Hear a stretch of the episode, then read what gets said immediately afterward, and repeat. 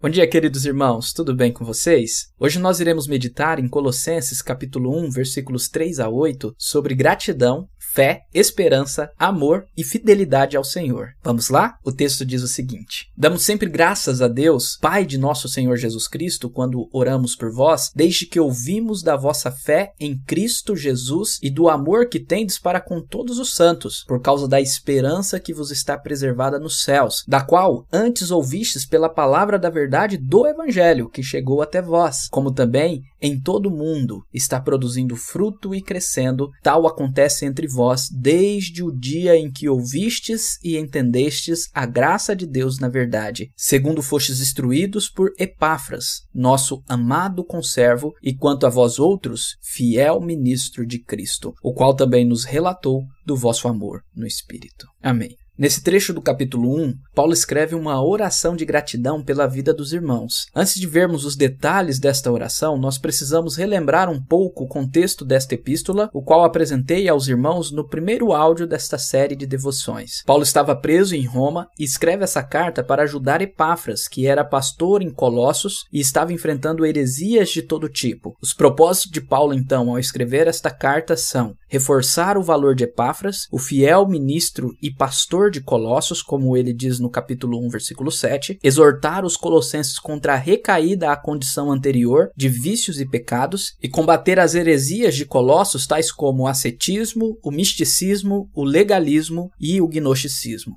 Compreendendo assim este contexto, no texto que nós lemos, Paulo louva a Deus com gratidão e alegria em tomar conhecimento daquela igreja que não foi iniciada por ele, mas foi fruto de seu trabalho na vida de Epáfras. Portanto, Paulo agradece primeiramente pela fé, amor e esperança daqueles irmãos, conforme ele diz nos versículos 4 a 5. Desde que ouvimos da vossa fé em Cristo Jesus e do amor que tendes para com todos os santos, por causa da esperança que vos está preservada nos céus, da qual antes ouvistes pela palavra da verdade do Evangelho. Em segundo lugar, ampliando o escopo da sua gratidão, Paulo agradece a Deus o fato do Evangelho estar produzindo fruto e crescendo em todo o mundo, de forma semelhante ao que aconteceu em Colossos, através de cristãos piedosos que pregaram o Evangelho em suas cidades, ensinando a graça de Deus na verdade. Isso Paulo diz no versículo 6. E no versículo 7, Paulo volta ao contexto de Colossos e Paulo louva a Deus pela vida de Epáfras, que instruiu aqueles irmãos quanto à graça de Cristo e à verdade, sendo ele um fiel ministro de Cristo por isto. E no versículo 8, Paulo nos revela que Epáfras mesmo que contou a Paulo sobre os irmãos de Colossos, e nesta ocasião Epáfras destacou a Paulo o amor que os irmãos colossenses tinham no Espírito Santo.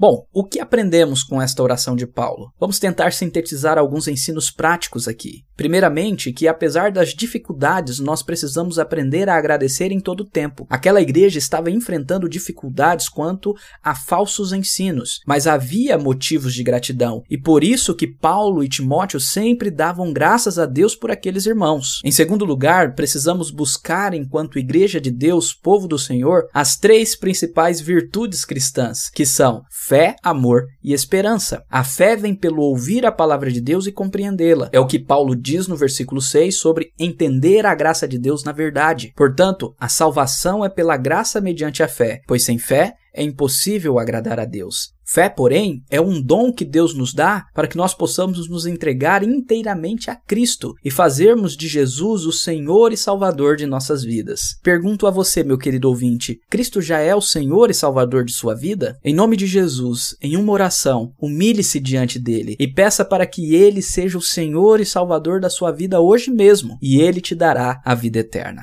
O amor, por sua vez, é a prática da fé. Na Bíblia, o amor não é um mero sentimento, mas um agir em prol do outro, o dar-se em benefício do outro, no sacrificar a si mesmo, que é o que Jesus fez por nós. Os colossenses amavam todos os irmãos e tinham amor no espírito, isto é, como fruto do Espírito Santo em seus corações. Verdadeiros cristãos amam. E não esqueçamos da esperança, que é a virtude que coloca o nosso coração no lugar certo. Os cristãos de Colossos tinham a esperança preservada nos céus. Isto aponta não apenas para a certeza de que se tornaram herdeiros de Deus, cuja herança é a vida eterna, mas que, como filhos de Deus, perseverariam, pois a esperança dos cristãos é inabalável. Onde está o seu coração, meu querido irmão? Em que você tem colocado a sua esperança?